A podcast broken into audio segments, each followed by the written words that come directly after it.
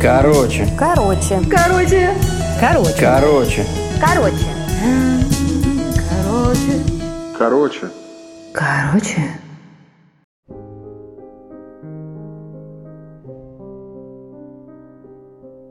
В Туле я оказался случайно. Хотел бы сказать так, но, конечно, специально. Я искал повод, а нашелся только тот, которого избегал. Мы встретились перед зданием ЗАГСа. Я всегда думал, что не ностальгичен, и острие прошлого меня не ранит. Много фантазировал, как это будет. И представлял себе в крошечных деталях, что я скажу, как она посмотрит, во что буду одет, какая будет погода, где мы будем разговаривать, и как потом она предложит... Ох, что за ерунда. Жгучая смесь восторга и страха схватила за горло, пока я подъезжал на такси к серо-желтому зданию. А когда чуть поодаль заметил знакомый силуэт, то на несколько секунд даже забыл, как дышать.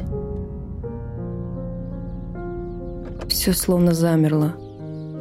Мне стало чертовски стрёмно сделать усилие, открыть дверь машины и посмотреть ей в глаза. Она была точно такой же, как я запомнил. Русые волосы, стянутые резинкой, мятая белая футболка, черные кроссовки на босу ногу. Ни грамма косметики, пышные брови, сдернутый носик и пухлая нижняя губа. Это была не красота в классическом ее смысле, но очарование ее немного детских движений безусловно подчеркивали миловидность даже в таком возрасте. Мы поздоровались кивком. Она с интересом сверкнула глазами и быстро отвела взгляд. Он отъехал. Придется немного подождать. По кофе? Сейчас мне нужен бокал чего-то покрепче. Но, зная ее отношение к алкоголю, даже не решился озвучить. Глубоко и постепенно дыша, я пытался унять дрожь в пальцах. Ноги с трудом отрывались от земли, чтобы делать шаги. Но идти рядом было маленьким удовольствием, которое я уже представлял себе утром. Мы свернули за угол и почти сразу нашли маленькую кофейню на французский манер. Официант услужливо проводил нас для круглого столика у окна и быстро принес меню. Пока она помешивала ложечкой сахар, тихонько постукивая по фарфоровой кружке, я продолжал ее разглядывать. Все же она изменилась. Легкая, едва заметная паутинка морщин у глаз, округлившиеся щеки, новые родинки на шее.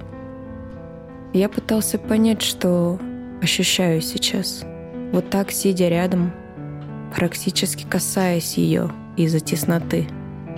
Жаль, что мы не можем зафиксировать чувство. Другой человек меняется, или мы меняемся к нему. В любом случае невозможно нажать на сейф или play, чтобы сохранить воспоминание или проиграть его. Я же силился вспомнить все. Как познакомились, как впервые поцеловал ее, шутливо касаясь по направлению от уха до рта, как кричал и швырял вещи в стену, как нежно гладил по волосам, как дрались подушками.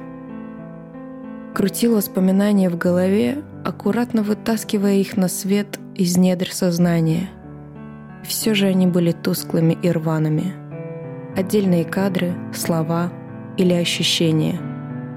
Никакой целостности. Все подрезано и скомкано.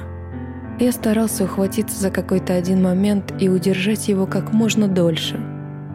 Хотел снова ощутить то состояние. Любить, безумно желать, трепетать от возможности схватить ее в любой момент и кружить, кружить, кружить. Она вяло рассказывала, как дела, чем занимаются, про семью и как сложно было в карантин. подбирая слова и темы очень осторожно. Злости в ее голосе уже не было, что меня, честно сказать, расстроило. Вначале между вами образуется пространство, и оно целиком заполняется чувствами и воспоминаниями. Потом они потихоньку вытираются из памяти, оседая остатками где-нибудь на дне и давая этому пространству больше воздуха. Настолько больше, что в какой-то момент оно становится не только огромным, но и пустым, как пропасть. На секунду захотелось оторвать ее ладонь от чашки и взять за руку. Но понял, насколько это нелепо в сложившейся ситуации, и сдержал порыв. Мысли проносились роем. Было интересно, что же она думает об этом же. А не пустые звуки из ее рта, бессмысленно сотрясающие воздух. Мне плевать, как она сейчас — мне было не плевать, как мы любили друг друга. Тогда. Мои реальности прошлого и настоящего не накладывались одна на другую. Что-то искрилось, и слияние не происходило.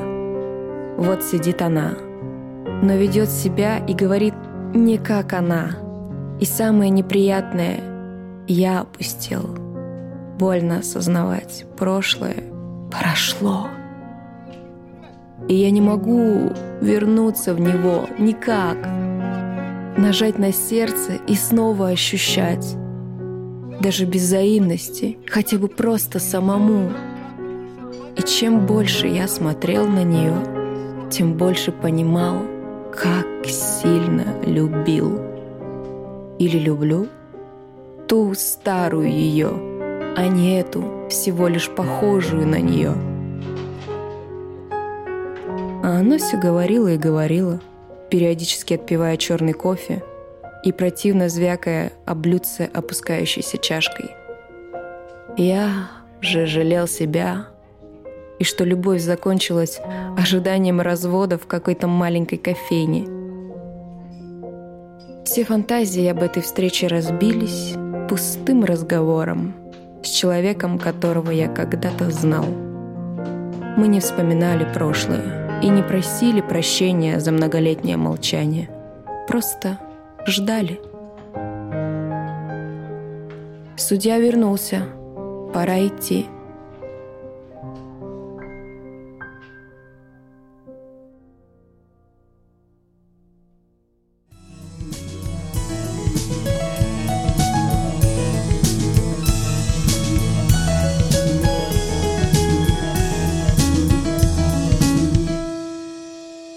Короче,